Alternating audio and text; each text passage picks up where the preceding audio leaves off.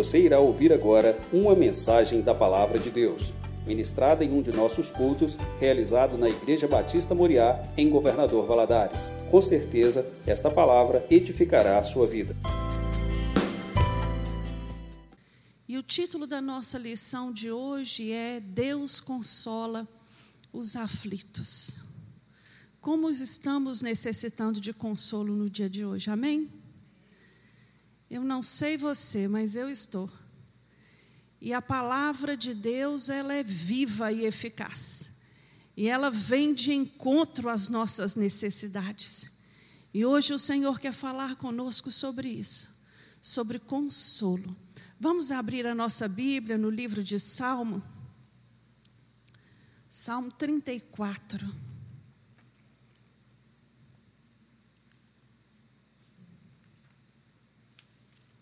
Nós vamos ler apenas alguns versículos, mas eu gostaria que você acompanhasse, porque esse esse salmo, ele é lindo, ele foi escrito por Davi, e Davi aqui ele vai ele vai expressar a gratidão dele a Deus e a confiança e a certeza de saber que o Senhor ele atende aquele que clama.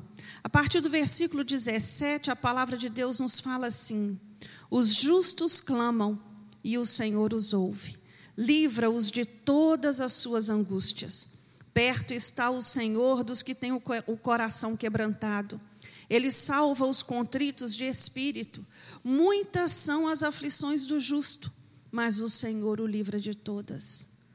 Ele lhe preserva todos os seus ossos, nenhum deles será quebrado. A malícia matará o ímpio, os que aborrecem o justo serão punidos. O Senhor resgata a vida dos seus servos, nenhum dos que nele confiam será condenado. Vamos repetir juntos o versículo 19? Muitos são as aflições do justo, mas o Senhor o livra de todas. Amém? Fecha seus olhos agora. Coloca a mão no seu coração. Você vai ministrar em você agora de manhã. Você vai falar com o Senhor: Senhor, consola meu coração. Senhor, me ajuda nos meus dias difíceis. Renova minha força. Me toma pelas tuas mãos. Me ajuda a caminhar. Me ajuda a continuar firme. Me ajuda a perseverar. Quem faz isso por nós é o Senhor. Senhor, nesta manhã nos colocamos diante de Ti, Deus para clamar com o nosso coração quebrantado de que necessitamos do teu renovo, necessitamos da tua ajuda, necessitamos do teu consolo, necessitamos do teu alívio, do teu conforto, porque só o Senhor faz estas coisas por nós. Meu Deus, fala conosco através da tua palavra mais uma vez. Deus, como é maravilhoso servir a um Deus que nos conhece e que sabe das nossas necessidades. Por isso, Deus, nesta manhã nós te pedimos, venha confortar o coração dos teus filhos de uma maneira especial. Fala conosco, Deus, no nome de Jesus oramos. Amém? A nossa aula é sobre o, o consolo de Deus. No, no capítulo 1 de 2 Coríntios, versículo 3, nos diz assim: Bendito seja o Deus e Pai de nosso Senhor Jesus Cristo, o Pai das misericórdias e o Deus de toda consolação. O que significa consolo? Alívio, conforto. Alívio, conforto. Só o Senhor faz isso por nós. Mediante de todas as circunstâncias, o Senhor vem e nos enche de paz. A paz que excede todo entendimento. O Senhor vem e nos traz alívio. O Senhor vem e nos traz refrigério, apesar das circunstâncias. Deus criou o homem, meu irmão, para ser feliz. Quando Deus, quando olhamos lá no livro de Gênesis, o relato da criação, os detalhes de tudo que Deus foi fazendo para agradar quem? Ao homem. E Deus coloca o homem ali no Éden, Deus coloca o homem ali e fala assim: olha, sobre todas estas coisas você vai dominar. Quando nós olhamos a beleza da natureza, a beleza da fauna, a sua diversidade, eu fico imaginando Deus pensando assim: quando o homem olhar para a girafa, ele vai sorrir por causa do tamanho do pescoço dela. Quando o homem olhar para um passarinho, o coração dele vai se alegrar quando ouvir aquele canto. Meu irmão, se isso não está acontecendo com você, comece a buscar de Deus esses sentimentos. Porque a natureza, a palavra de Deus diz que ela clama a Deus. A natureza clama a Deus. Então, mas o homem, por suas más escolhas, pelas suas atitudes impensadas, pelas suas decisões erradas, ele vem sofrendo. Ele vem sofrendo e vem passando por sofrimento e por lutas. Todos nós estamos sujeitos às dificuldades, às aflições da vida, às angústias. Todos nós, ninguém está isento dela. E o objetivo da nossa aula hoje é entender, é compreender que as aflições que nós passamos nos ensinam a lidar melhor com as circunstâncias. Você concorda comigo? Nos ensina. As, as aflições, elas têm sempre algo para nos ensinar, ela nos fortalece. E uma das principais lições que a aflição tem que te ensinar, meu irmão, é a ser dependente do Senhor, cada vez mais. O objetivo dessa aula é nos conscientizar que o crente fiel também enfrenta lutas, também enfrenta adversidades. Não existe aquela assim, ah, porque ele está passando isso, porque deve ter um pecado escondido ali. Isso é coisa, nem sei do que. Nós não estamos isentos de passar, porque até Jesus nos disse que nesse mundo nós teríamos aflições. Então nós estamos sujeitos.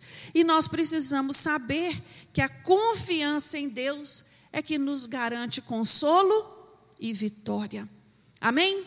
Então, se é esse o objetivo da nossa aula de hoje, mas o que é aflição? aflição é aquela angústia que eu estou assim, meu Deus, será que eu vou, o que, que eu vou fazer esse final de semana? Como é que vai ser? Será que a angústia tem a ver com aquela ansiedade comum que corre as nossas vidas? Não.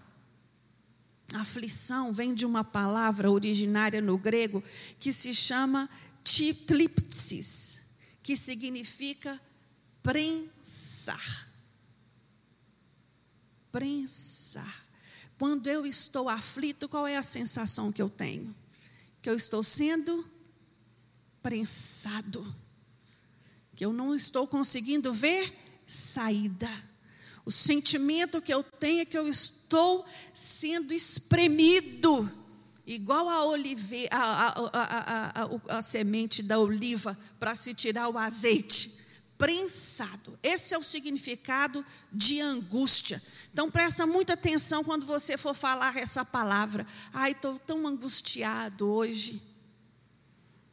Angústia tem a ver com dor de verdade, aflição, agonia, sofrimento real. Sofrimento real. E aqui, nós ficamos angustiados sempre quando algo afeta a nossa vida diretamente quando alguma coisa afeta a nossa vida diretamente. Esse tempo que nós estamos vivendo, nós temos passado por angústias, porque temos experimentado essa prensa. Mas o que eu acho lindo na palavra de Deus, que o crente, quando ele é prensado, o que é que ele libera? Mais azeite, mais unção é essa expectativa de Deus para cada um de nós, quando estamos passando pela prensa. Que a gente exale o bom perfume de Cristo, que a gente testemunhe da nossa esperança e da nossa fé. Amém, meus queridos? Todo cristão passa por aflição? Passa. Passa. Todo cristão. Um belo dia você acorda de manhã e o problema está ali instalado. Você foi dormir sem ele, mas você acorda com ele. E é impressionante como as coisas mudam instantaneamente, mas nós precisamos estar com os nossos olhos postos no Senhor. Por que, que o crente passa por aflições? Eu enumerei alguns motivos para nós estarmos aqui meditando a respeito deles. O primeiro deles, eu entendo, na luz da palavra, que tem a ver diretamente com as nossas escolhas, com as nossas atitudes. O crente, ele passa por muitas das suas aflições em consequência da semente que ele tem plantado. Por muitas, muitos dos nossos problemas, o motivo deles é resultado das nossas decisões e das nossas atitudes. A palavra de Deus nos fala em Gálatas 6, 7. Não erreis, Deus não se deixa escarnecer porque tudo que o homem semear, isto também ceifará. Às vezes, nós temos um engano de. Nós pedimos perdão a Deus pelos erros que nós cometemos e glória a Deus por isso, porque Ele nos perdoa, mas a consequência do nosso pecado ela fica. Para você entender simples assim como isso funciona. Vou te contar uma pequena história. Havia um fazendeiro, de nome José, com o empregado dele que chamava João. Eles foram preparar a terra para plantar milho. Arar a terra, prepararam tudo. João pôs a semente na sementeira e foi semear. Quando ele terminou o trabalho dele, que ele foi verificar o que sobrou, a semente não era milho, era feijão. E agora? Ele cometeu um erro. Ele ficou triste, ele ficou pensativo. E o que, que eu vou fazer? Vou ter que contar para o meu patrão. Contou para o patrão, o patrão ficou nervoso, ficou, né? O que, que vai ser? Nós não temos condição de, de preparar outro terreno para plantar. Vai ter que deixar. Passou-se o tempo. O patrão perdoou João e veio a colheita. Eles queriam ter colhido o quê? Milho. Mas o que eles plantaram foi feijão. O patrão perdoou o empregado, mas o que foi colhido não mudou. Vocês estão entendendo? Assim somos nós. Nós cometemos erros às vezes que não tem volta, que deixam marcas, que deixam cicatrizes, que deixam as frutos. Deus perdoa sinceramente o nosso erro quando nós nos arrependemos, mas eu e você vamos ter que lidar com o fruto desses erros. Eles não se apagam, não passa-se uma borracha, eles vão continuar ali. Uma pessoa que fuma 30 anos da vida dela e ela aceita Jesus e ela para de fumar, mas lá na frente aparece um tumor no seu pulmão. Resultado de uma vida de vício. Nós temos que pensar eh, com cuidado nisso. Nós temos que ter atenção naquilo que nós fazemos. Então, do primeiro motivo porque o crente passa por aflições são resultados das suas escolhas. Nós vamos sempre colher aquilo que nós plantamos. O segundo motivo pelo qual nós passamos é porque sem luta não há vitória. A palavra de Deus nos fala no Salmo 84 que o crente ele vive de quê? De vitória em vitória, em força em força. Se nós não passarmos por lutas, nós nunca vamos experimentar as vitórias. E esse é um pensamento lógico. 1 João 5,4 nos diz: Porque todo que é nascido de Deus vence o mundo, e esta é a vitória que vence o mundo, a nossa fé. A nossa fé. A maior vitória na vida do crente é a salvação. É a salvação. Às vezes nós ficamos muito iludidos com o mundo de hoje e acreditamos que vitória só é vitória se for na nossa área financeira, se for na nossa no, nesse mundo, né, físico. É verdade sim que a Bíblia tem grandes vitórias para nós, porque ela garante-nos uma vida abundante. Mas a maior vitória que o crente tem é a vida eterna. E dessa essa vitória ele não deve abrir mão. Quando nós passamos pela luta, pela aflição, eu entendo que nós estamos passando por um treinamento pesado. É onde nós vamos desenvolver a nossa fé e a nossa paciência. Tiago fala disso com muita propriedade no capítulo 1. Ele diz assim: ó, meus irmãos, tem de grande gozo quando cair, cairdes em várias tentações, sabendo que a prova da vossa fé produz a paciência. É difícil entrar na luta e falar assim: ai, que delícia, né? Como é bom estar na luta. Agora minha paciência vai ser desenvolvida. Isso não é coisa simples assim, irmãos. Mas Ele está nos chamando a ter entendimento, a reconhecer que faz parte passar por estes problemas para que tenhamos a nossa paciência exercitada. Todas as vezes que a gente fala assim, ai meu Deus, me dá paciência, pode ter certeza que vão vir né, situações para desenvolver a sua paciência cada vez mais, porque é assim que nós aprendemos, exercitando. A terceira terceiro motivo, né, pelo qual passamos por, por aflições, são as perseguições que nos capacita. Como eu disse lá no início, né?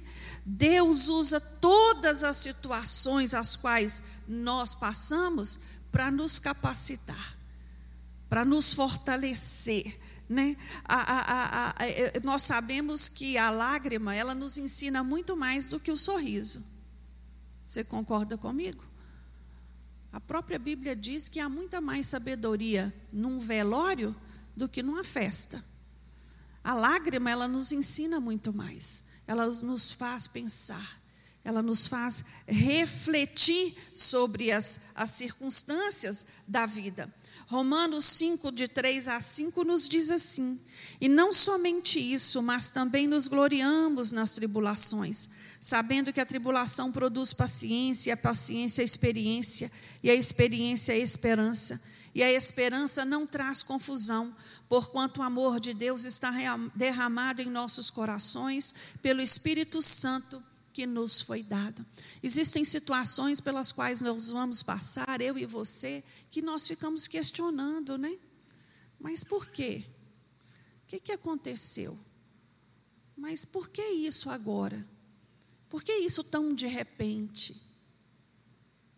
Mas nós somos chamados nesta manhã a entender que toda tribulação, que toda aflição, que toda dificuldade, ela tem que gerar em nós paciência, experiência e esperança no nome de Jesus. E a quarta e último motivo que eu coloquei para nós, por que, que os crente, o, o crente passa por aflições, é que as aflições elas nos levam para mais perto de Deus. Quando as coisas estão tudo bem, está tudo muito bem, está tudo correndo tranquilamente, tudo, nós temos a tendência de folgar um pouco mais. Não é? Tem uns rindo aí porque é verdade. Nós vamos né, folgando um pouco mais. Mas quando a coisa aperta, aí é que nós Fala, meu Deus, deixa eu correr para o meu pai, deixa eu buscar socorro, deixa eu buscar ajuda. Quando as coisas apertam, eu vou para a oração todo dia e isso não me pesa. Eu vou para o monte, eu reúno os irmãos da minha casa para me ajudar a orar. Isso não é peso.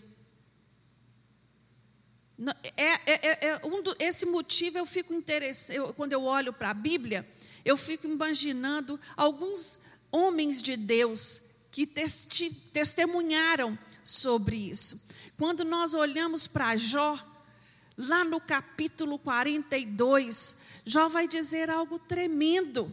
Ele vai dizer assim: Olha, antes eu te conhecia de ouvir falar, mas agora eu te vejo com os meus próprios olhos. O que, que Jó estava dizendo? Antes da aflição, antes do problema, como quando tudo era bonança, eu te conhecia de ouvir falar, eu sabia quem era Deus. Mas agora não. Agora eu tenho intimidade com esse Deus. Eu sei do que ele pode, eu sei quem ele é. É diferente. Muda-se o contexto. Davi vai dar, dar, o mesmo testemunho, ele vai dizer lá no Salmo 119: Antes de ser afligido, eu andava errado, mas agora guardo a tua palavra. Davi não, porque o Salmo 119, se eu não me engano, não é dele.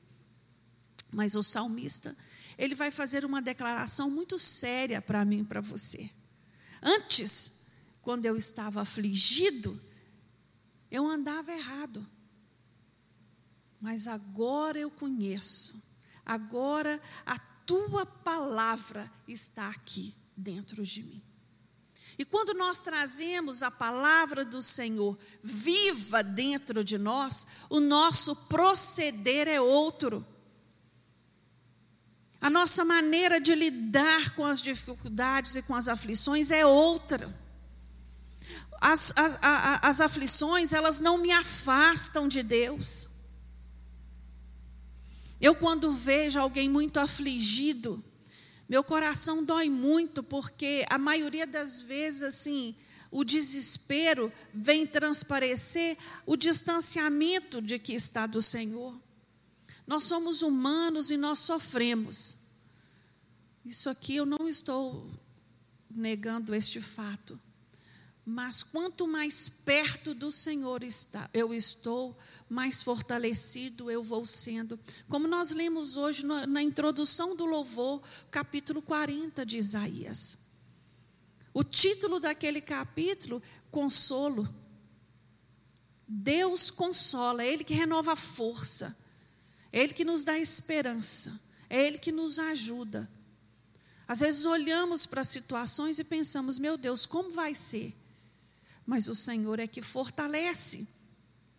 É claro, irmãos, que as aflições fazem parte da vida do crente. E elas estão aí para né, nos testar, nos fortalecer, nos trazer para mais perto do Senhor e nos ensinar cada dia mais, que possamos tirar muitas lições deste ano que está caminhando para o fim.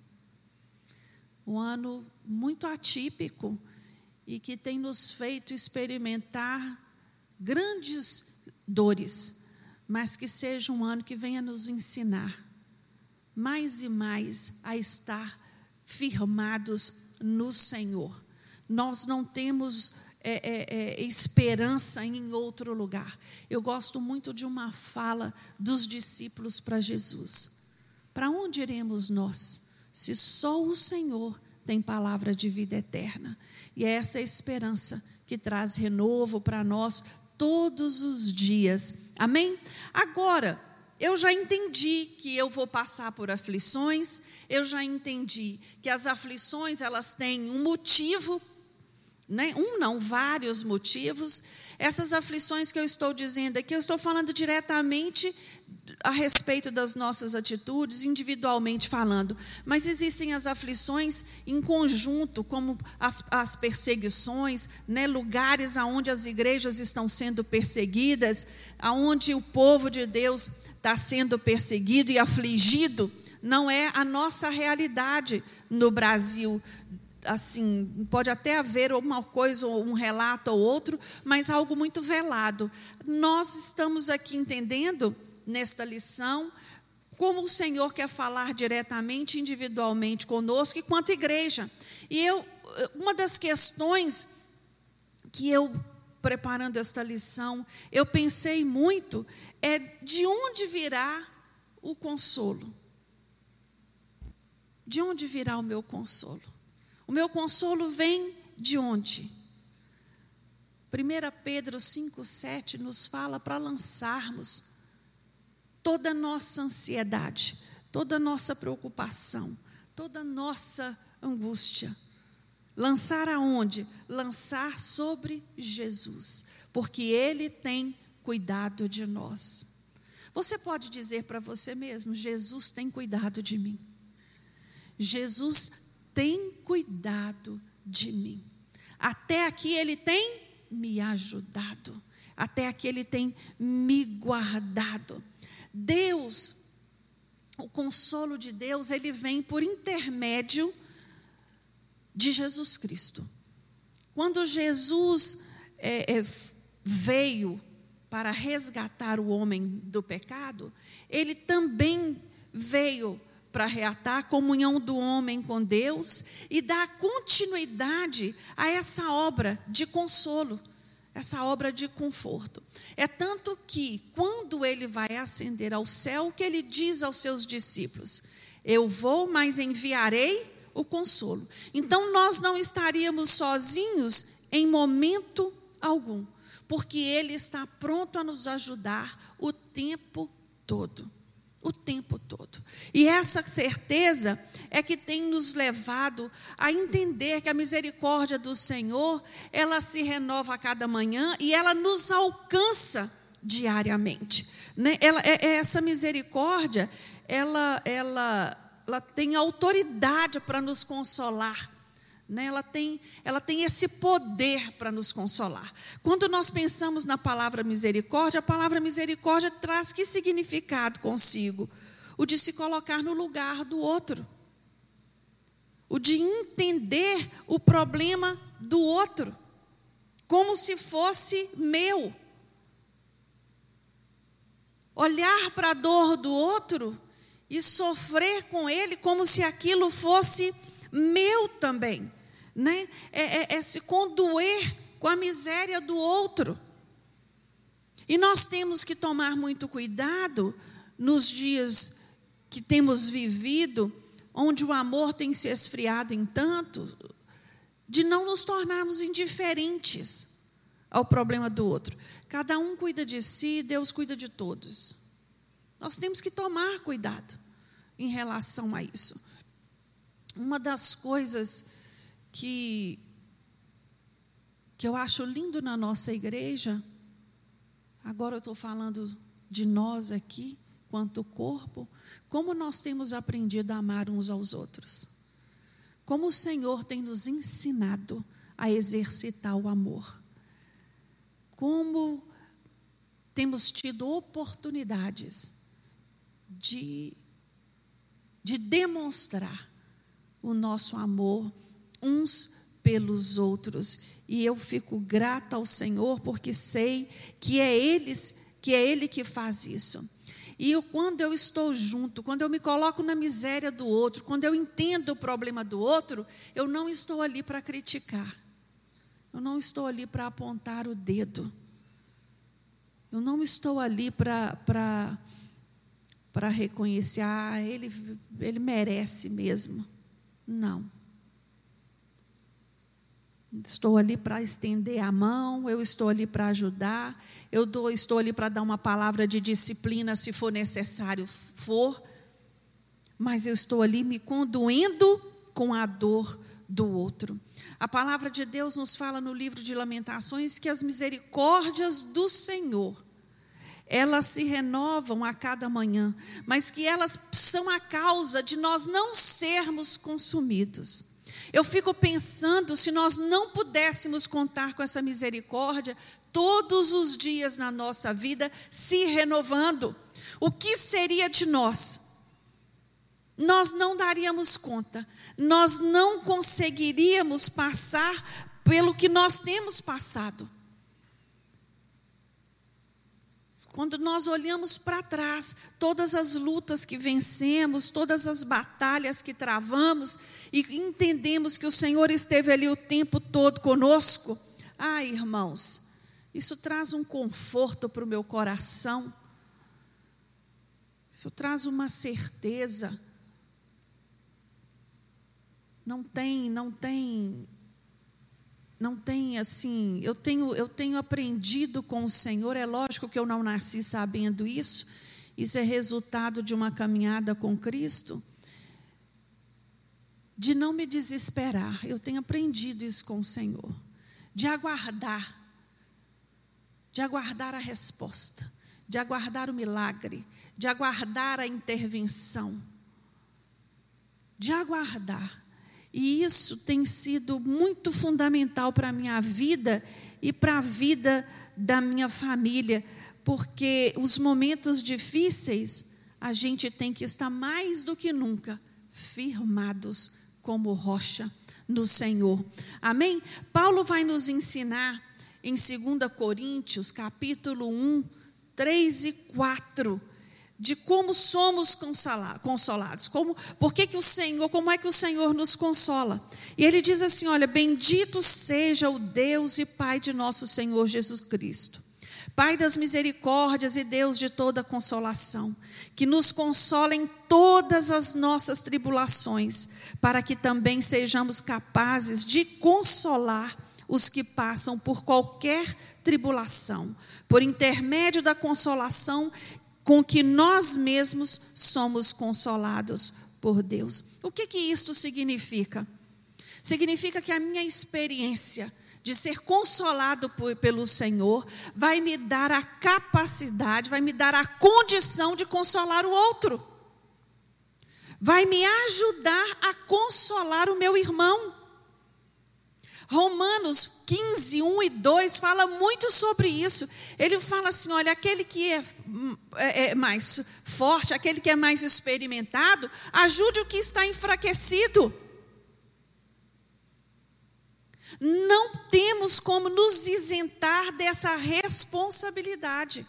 Se nós somos consolados pelo Senhor, nós temos também que consolar. Se nós somos alcançados pela misericórdia de Deus, nós também temos que ter misericórdia pelo outro. É, é, é, é um caminho de mão dupla. Esse é o chamado do Senhor. E Jesus ele vai nos ensinar isso de uma maneira linda. Jesus ele sentia a dor do outro, ele se compadecia com o problema do outro. Ele olhava para a pessoa e ele e, e, e, você vê em cada relato do milagre de Jesus. E tem um diálogo que eu amo, que está lá em João 11, quando Jesus chega na cidade, na casa de Lázaro, e Lázaro já estava morto e enterrado. Jesus chega ali e encontra a dor, a tristeza instalada naquele lugar. E Marta vai de encontro a Jesus. E ela vai dizer para Jesus: Senhor, se o Senhor estivesse aqui, isso não teria acontecido. Meu irmão não teria morrido. Mas sei que tudo, quando perdirtes a Deus, Ele te concederá. A fala de Marta ali abriu um caminho lindo para o milagre. A Bíblia diz que Jesus chorou quando viu aquela dor permeando aquele lugar. E nós sabemos o que aconteceu ali. Lázaro foi ressuscitado. Lázaro saiu vivo de dentro de uma cova, de uma caverna onde ele estava enterrado. Eu imagino as palavras de Marta como elas foram certivas, como elas devem ter comovido o Senhor naquele momento e mesmo naquele tempo, aquele, aquele momento de angústia que ela deveria estar passando. Aquela irmã, ela, ela foi capaz de proferir a fé dela de uma forma sobrenatural. E isso não passou desapercebido para Jesus. Ele viu o momento em que eles estavam vivendo. E de um momento de choro, de lágrima e de dor por angústia, Jesus entrou em cena e transformou, transformou aquelas lágrimas em gozo, em alegria. Que o Senhor possa fazer isso na sua vida no dia de hoje. Transformar toda e qualquer situação que você esteja vivendo de angústia em alegria, em gozo, em paz, em certeza do que o Senhor está trabalhando por nós. Às vezes a resposta do Senhor não é aquela que nós esperamos. Às vezes oramos por alguém para que ele não venha morrer, mas ele morreu. Às vezes a nossa oração não, não é respondida da maneira que nós queremos.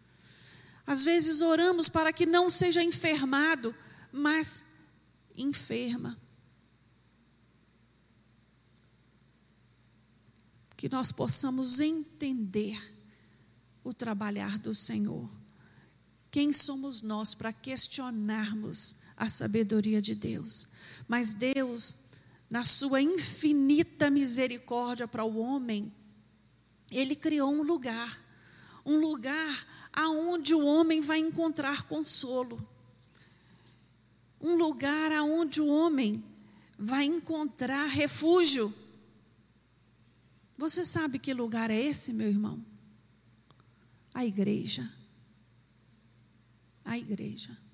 A igreja que é tão combatida por tantos. A igreja que é tão defamada por tantos.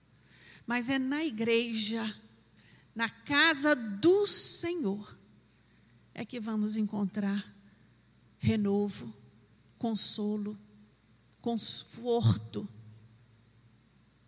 Outro dia eu estava conversando com o pastor sobre isso, sobre cansaço, e o pastor falando, né? Graças a Deus que nós entendemos que é na casa do Senhor que a nossa força é renovada. Graças a Deus que nós entendemos que é aqui que nós somos revigorados para mais um dia. Amém? essa semana que passou de oração, oh irmãos, tempo especial na presença de Deus, apesar dos problemas, apesar das lutas. O Senhor trabalhou na nossa vida. E, esse, e, essa, e, essa, e essa certeza de que na casa do Senhor é onde nós encontramos consolo, Davi vai expressar de uma maneira muito especial, lá no Salmo 27. Ele vai dizer assim: Olha, uma coisa pedi ao Senhor e a buscarei, que possa morar na casa do Senhor todos os dias da minha vida, para contemplar a formosura do Senhor e aprender no seu templo, porque no dia da adversidade me esconderá no seu pavilhão, no oculto do seu tabernáculo me esconderá, por-me-á sobre uma rocha. Coisa maravilhosa é no dia da angústia ter uma igreja para ir. Coisa maravilhosa no dia de, da angústia saber que tem irmãos com quem eu posso contar. Coisa maravilhosa no dia da dificuldade, saber que eu tenho uma família em Cristo Jesus que intercede pela minha vida, que me ajuda em oração e que sente comigo as minhas dores. É a igreja, meu irmão. É na igreja que nós encontramos estas coisas. A Bíblia traz um relato lindo lá em 1 Samuel de uma mulher que estava sofrendo uma angústia muito grande de não poder ser mãe, vivendo numa época que não ser mãe era mesmo que um castigo, ela era discriminada. E ela ali no templo, na casa do Senhor, chorando aos pés do Senhor, ela tem a oração dela atendida. Ela tem a oração dela atendida. Foi na casa do Senhor que ela foi respondida. Quando nós olhamos para Davi, o mesmo que, de, que, que declarou, declarou essas palavras de uma maneira tão linda, o seu prazer de estar na igreja, Davi passa por um momento na vida muito duro. O seu filho está para morrer, recém-nascido. E ele rasga suas vestes, e ele vai jejuar, e ele vai implorar a Deus por um milagre. E enquanto a criança estava viva, ele fez isso. E a criança veio a falecer. Davi se levanta dali de um, do estado em que se encontrava. Toma banho, troca suas vestes e vai aonde? Na casa do Senhor. Ele vai orar. Isso, meus irmãos, é atitude. É atitude. O meu problema lá em casa está muito grande. Eu estou desesperado. Eu não sei o que eu vou fazer. O que, que eu vou fazer? Qual é a atitude que eu tenho que ter? Vir para a casa do Senhor orar. Vir para casa. Eu sei que o Senhor ouve a nossa oração no secreto. Eu sei. Eu sei que o Senhor tem os olhos postos sobre a minha vida e Ele me conhece e conhece o meu endereço. Mas eu sei também do poder que há da oração em unidade, do poder que há naquela oração que é ligada na terra e é ligada no céu. Nós temos que ter este entendimento. Eu estou enfraquecido. Ah, eu ando muito triste, eu ando muito desanimado, eu ando muito isso. O lugar de vir é para a igreja, o lugar de estar é na igreja. A igreja, ela tem um papel tão tremendo na vida do crente, que eu fico às vezes pensando como seria se nós não tivéssemos um lugar para congregar. o quanto é importante saber que a Lília me conhece e eu conheço a Lília, que a Zélia me conhece e eu conheço a Zélia. Eu oro por ela e ela ora por mim. Coisa maravilhosa encontrar com um irmão, uma irmã, e ela testificar, não é? Tem orado por você. Isso é igreja. Isso é igreja. Não tem outro jeito. Então nós temos que valorizar mais a casa do Senhor. O mal, ele acontece com todos, com todos, mas há uma diferença entre o ímpio e o justo. Qual é a diferença? a presença do Espírito Santo de Deus. A Bíblia testifica que o Espírito Santo de Deus, ele não para, ele não cessa de trabalhar. E qual é o papel do Espírito Santo de Deus na minha vida e na sua vida? Ele nos exorta, ele nos consola, ele nos conforta, ele nos capacita, ele nos toma pela mão, ele nos ajuda. Eu fico pensando uma pessoa passar por situações as quais muitos de nós temos passado sem esta presença.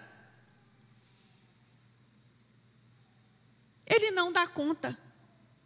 Não dá conta. É perigoso ele fazer até uma bobagem por não reconhecer, não ver uma saída. O Espírito Santo de Deus, por mais desesperado que nós estejamos, se nós dermos lugar para Ele, Ele vem e nos fortalece, Ele trabalha no nosso coração e Ele nos ajuda. Uma das coisas que nós temos mais dificuldades de entender diante das aflições é o que eu posso fazer e o que eu não posso fazer. Eu olho para as lutas e eu quero fazer, mas nem sempre eu vou ter como fazer. eu vou ter que aguardar do Senhor. Nós precisamos entender, reconhecer aquilo que é impossível para mim.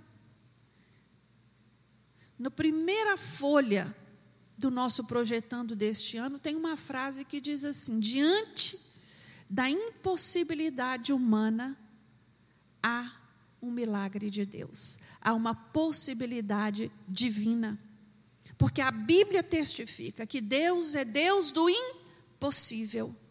Deus é Deus do impossível. Então, diante daquelas aflições, diante dos problemas que eu não tenho solução para ele, não tenho a minha força, meu conhecimento, minha capacidade, nada do que eu sei tem condição de resolver, eu tenho que descansar no Senhor e deixar o Senhor agir. E a Bíblia nos diz assim: que o Espírito Santo, ele está trabalhando e ele não cessa de trabalhar. Há um, um, um, versículo em Provérbios 23, 18 que fala muito ao meu coração, que diz assim: Olha, é certo que sempre haverá um futuro e a tua esperança não será aniquilada. Ah, meu irmão, isso é o resultado de quem serve ao Senhor. A sua esperança não será aniquilada. Há sempre um futuro. Há sempre uma resposta de Deus para aquele que tem buscado. O Espírito Santo, ele habita em nós. E como morador em nós, né, ele está cuidando. Ele está cuidando. Ele está direcionando. Agora, nesse momento de lutas e de dificuldades, nós precisamos ter dois cuidados. Um é com os conselhos. Às vezes, quando estamos com problema, muita gente vem nos aconselhar. E nós temos que ter cuidado com os conselhos que nós ouvimos, se eles estão de acordo com a palavra de Deus, se eles procedem da vontade de Deus para a nossa vida. E outro cuidado que eu tenho que ter é de não ser orgulhoso demais para dispensar a ajuda oferecida.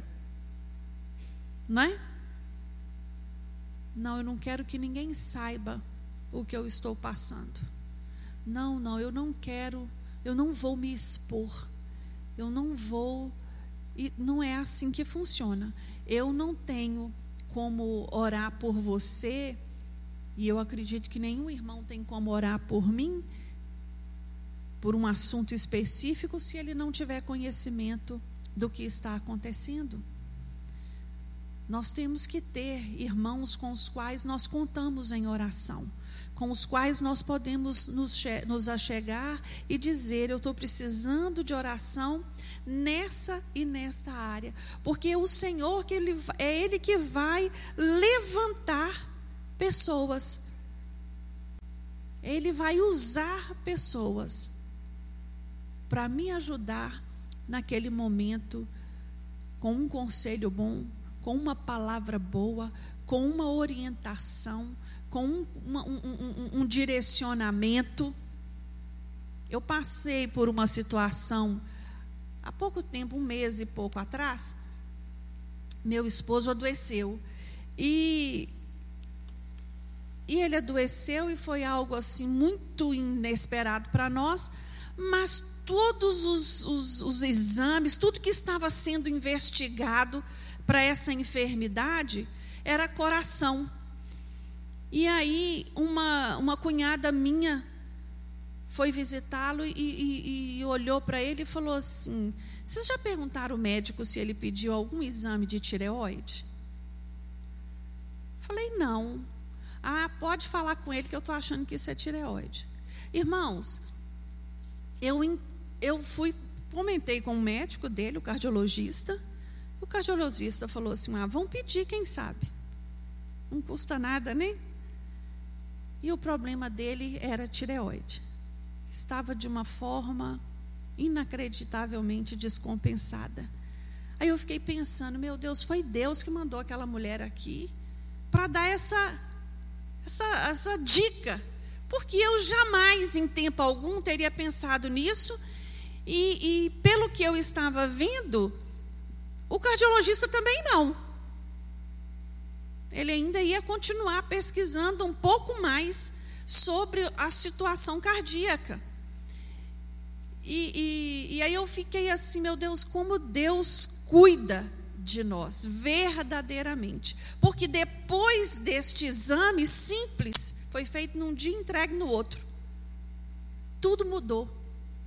Porque os medicamentos mudaram, o tratamento mudou, mas foi uma pessoa que Deus usou para dar uma, um conselho. Um conselho. Né? Então, às vezes, nós recebemos conselhos bons e nós precisamos estar atentos a isso. Agora, eu preciso reconhecer também aqueles conselhos que não vêm de Deus. Teve uma pessoa que falou assim: não, isso aí é tristeza. Você tem que levantar, você tem que fazer exercício, você tem que caminhar, você tem que sair. E o médico disse: a última coisa que o senhor pode fazer agora é qualquer esforço físico. Então, conselhos e conselhos. Se guarde, né? preste atenção. Esse conselho foi bom para mim. Esse conselho me, graças a Deus por isso. Mas tem conselhos que não são. Que nós tenhamos a capacidade. E para finalizar este assunto, eu gostaria de falar sobre nós vivenciarmos a lei da reciprocidade. A Bíblia nos diz, lá em Isaías, esse versículo eu uso ele muito. Um ao outro ajudou e ao seu companheiro disse: Esforça-te. Um ao outro ajudou. Em nenhum momento a Bíblia diz que eu tenho que pegar a sua carga para mim que eu tenho que tomar a sua carga para mim, mas te ajudar eu posso. Te ajudar a carregar a sua carga eu posso. Tomar para mim não. Tomar para mim não. E nós em família nós cometemos muito esse erro. Nós temos o erro de às vezes querer tomar a carga da minha mãe, a carga que é do meu pai, a carga que é do meu irmão para mim. E essa carga não é minha. A Bíblia diz que cada um tem que tomar a sua cruz e seguir a Jesus. Agora, eu posso ajudar? Posso. E devo, devo, devo. Mas não trazer para mim. Vocês estão entendendo o que eu estou dizendo, irmãos? Reciprocidade. Eu vou ajudar ao meu irmão. Eu vou ajudá-lo a se esforçar. Eu vou ajudá-lo a sair das suas dificuldades. Eu vou ajudar e não tomar para mim. É necessário que neste processo de ajuda haja esforço pessoal. Tem pessoas que querem que você carregue o problema dele. Ele quer transferir o problema dele para você. Ora por mim, ora por mim ora por mim, mas ele não vem à igreja. Ele não tem tempo com Deus. Ele não tem. Eu vou orar sim. Eu vou clamar a Deus por ele sim. Mas carregar aqui, tomar a carga dele para mim? Não. Porque nós precisamos ajudar o outro a crescer ajudar o outro a crescer. Não é deitado de braços cruzados que nós vamos ficar esperando o milagre acontecer. É necessário esforçar. É necessário ter esforço da minha parte, da sua, da sua parte. É necessário esforçar. Deus colocou na sua, no seu coração vir todas as quintas-feiras na reunião de oração, sete horas da manhã esforça-te e vem. Deus colocou no seu coração, mas está na oração das três, das 15 horas das terças-feiras. Esforça-te e vem. Você tem filho pequeno, você tem neto, você tem sobrinho? Todas segundas, 19 horas, nós temos um grupo de mães orando, intercedendo. Esforça-te e vem. Não fique explicando para mim e para Deus, nem para ninguém. Ah, eu estou sem tempo. Ah, está difícil para mim. Eu, não, se organize. Esforça-te e venha. O Salmo 107 eu gosto muito desse salmo. Nesse salmo, quatro vezes o autor do salmo vai dizer: Então clamaram ao Senhor na sua angústia e ele os livrou das suas necessidades. Quatro vezes ele vai, ele vai falar desta forma. Aí ele diz assim: que quando as coisas iam caminhando, dando tudo errado, eles então clamavam ao Senhor na sua angústia. Clamavam ao Senhor e o Senhor os livrava. Aqui nós somos é, é, é, exortados a não apenas a ter fé, nós somos chamados a agir. Qual é a minha atitude? Clamar, orar, louvar a Deus buscar a presença do Senhor. Essa é a minha atitude. Essa é, é, é a minha parte. Dizer a Deus aonde a dor está doendo. Deus conhece, nos conhece por dentro e por fora, mas Ele quer ouvir a nossa voz dizendo, Ele quer ouvir de nós declarando o quanto necessitamos e o quanto dependemos. Aonde é que está doendo, meu filho?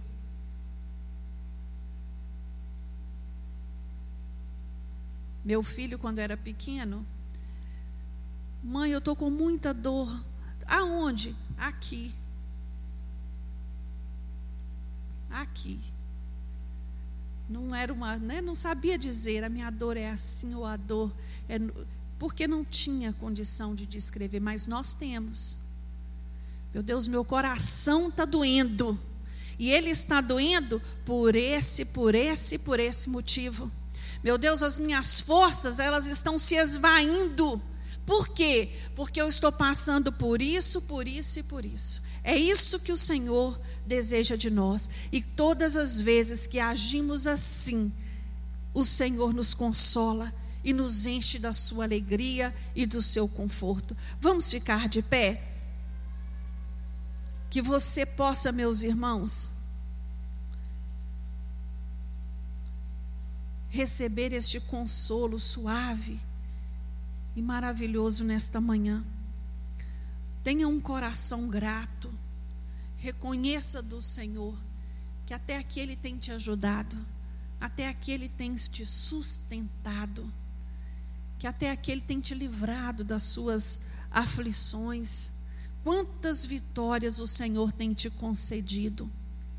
Quantos gostariam de estar aqui hoje e não podem, porque estão num leito de enfermidade? Agradeça ao Senhor pela sua saúde. Agradeça ao Senhor pela comunhão, por fazer parte do corpo de Cristo. Seja grato ao Senhor pela sua casa, pela sua família. Seja grato por todos os detalhes que Deus tem dispensado à sua vida. Toda bênção vem de Deus, toda bênção. E nós temos que ser gratos a Ele por isso.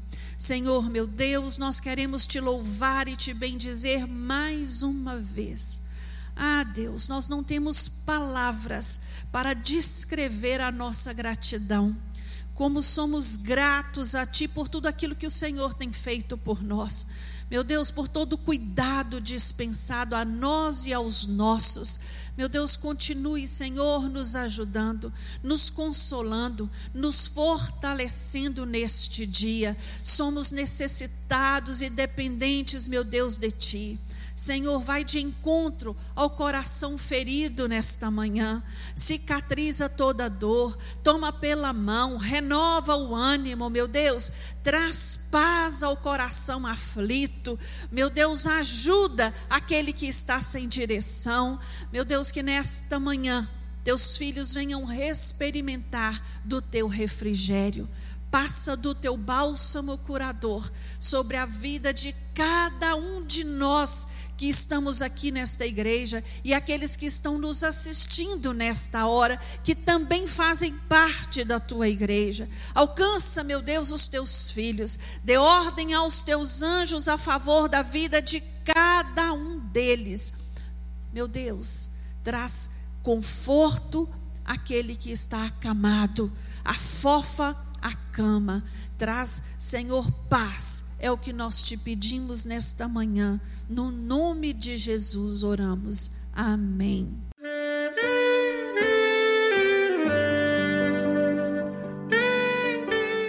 Querido amigo, Deus se interessa por você. Ele conhece as circunstâncias atuais da sua vida. Não hesite em buscá-lo. Em Jeremias 33, versículo 3, ele nos diz: Clama a mim e responder-te-ei, e anunciar-te-ei coisas grandes e ocultas que não sabes. Esperamos que a mensagem ouvida tenha falado ao seu coração e que você e sua família sejam abençoados pelo Senhor Jesus.